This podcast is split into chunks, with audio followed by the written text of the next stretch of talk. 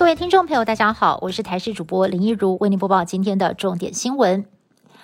国内本土新增个案再创新高，直接飙到了四百零一例，而校正回归有两百六十六例，总计公布了六百六十七例。而看到校正回归之后的数值，五月十七号跟十九号的个案数最多，而新增的四百零一例个案当中，分布最多的在新北市一百七十七例，其次是台北市的一百三十例。至于校正回归的个案，还是以新北市最多，是一百四十六例，台北市第二一百零一例。总总计以上所有的个案，万华史的是一百五十二例，茶艺馆相关史的是二十五例，而狮子会相关的有六例，关联不明的有一百四十五例。另外有新增死亡个案十三例，最年轻的才四十岁，最年长的大约是九十岁。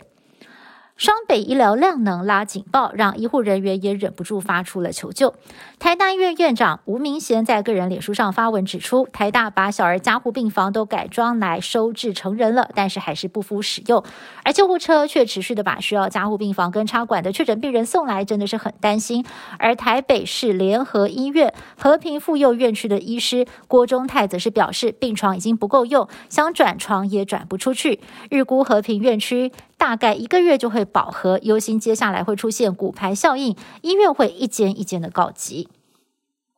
疫情延烧，民众很关心疫苗何时到位。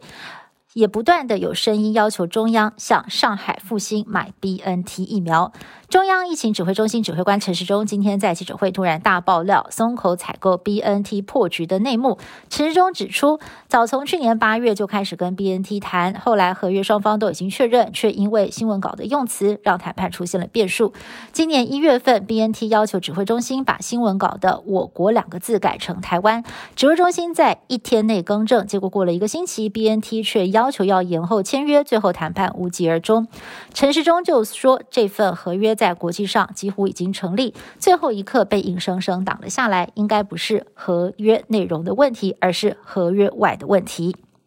台湾本土疫情大爆发，从原本防疫模范生的神坛上跌落，突如其来的转折引发了全世界关注。美国 CNN 最近专访了前副总统陈建仁，当中陈建仁强调，唯有疫苗能够帮助台湾一扫新冠阴霾。他相信，等到未来疫苗足够了，台湾人一定会愿意接种的。另外，他也强调，台湾之所以拒绝中国国产疫苗，绝非出自政治考量，而是担心中国疫苗的安全性跟有效性。